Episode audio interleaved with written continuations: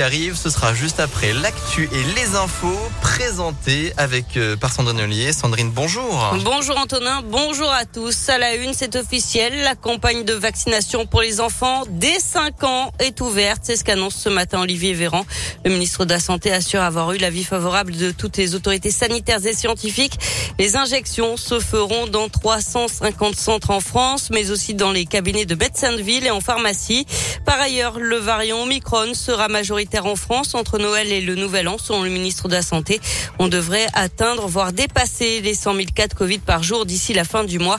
On est à près de 73 000 aujourd'hui et les services de réanimation sont saturés dans les hôpitaux lyonnais.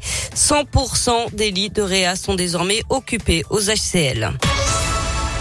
De bonnes nouvelles dans l'actualité à Lyon. Fabrice, le SDF qui a sauvé la vie d'un commerçant lors de l'incendie de sa boutique en presqu'île, dort lui au chaud depuis lundi.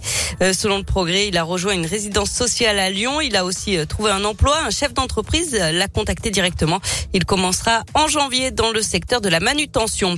Autre bonne nouvelle à Villeurbanne, les huit familles qui occupent le gymnase QC vont pouvoir y rester. La ville a donné son accord. L'État va déployer les moyens de logistique et d'encadrement. Dans l'actualité également, un trafic de drogue démantelé à Écully. Les policiers ont saisi 6 kilos de cannabis et trois armes de poing vendredi dernier. Un jeune homme de 23 ans a été interpellé et présenté au parquet hier. Les Dalton devant la justice, deux membres présumés de ce groupe de rap lyonnais doivent être jugés aujourd'hui en cause des tirs de mortier sur la police pendant une émission de télévision le mois dernier dans le quartier de la Guillotière. Et puis un mineur mis en examen après l'attaque au couteau en gare d'Ambérieu en Bugey dans l'Ain dimanche. Une information judiciaire a été ouverte pour tentative de meurtre d'après le progrès. L'agression avait eu lieu dans le couloir souterrain. La victime, âgée d'une soixantaine d'années, avait été touchée à la gorge alors qu'elle venait chercher son fils. Elle s'en était tirée avec quelques points de suture. Le suspect, lui, a nié les faits. L'enquête se poursuit pour déterminer les mobiles de cette attaque.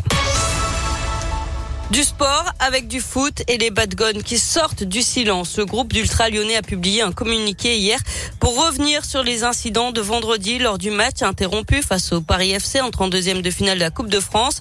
Il condamne ces violences survenues à Charletti, assurant également avoir été attaqué en premier par des supporters parisiens.